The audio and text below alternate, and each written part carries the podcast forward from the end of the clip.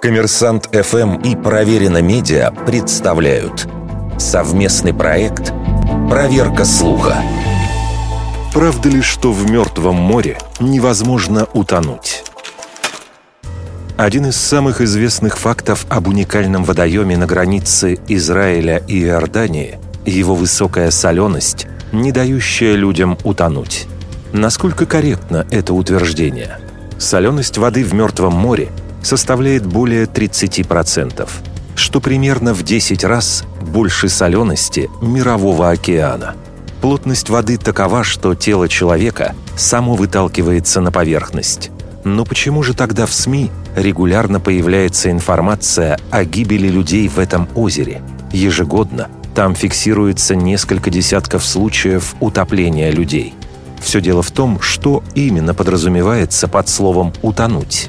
Если использовать его в смысле «пойти ко дну», то оно идеально подходит неодушевленным предметам. Что касается живых существ, то они могут погибнуть, захлебнувшись в воде, при этом не погружаясь на дно. С медицинской точки зрения утопление – наступление смерти вследствие проникновения жидкости в дыхательные пути, рефлекторной остановки сердца, либо спазма горла. При таком понимании термина все встает на свои места. Мертвое море – довольно опасное место для купания, поскольку в нем можно легко перевернуться и оказаться лицом в воде. Поэтому можно уверенно утверждать, что вопрос возможности погибнуть в Мертвом море лежит сугубо в поле интерпретации глагола «утонуть». Вердикт.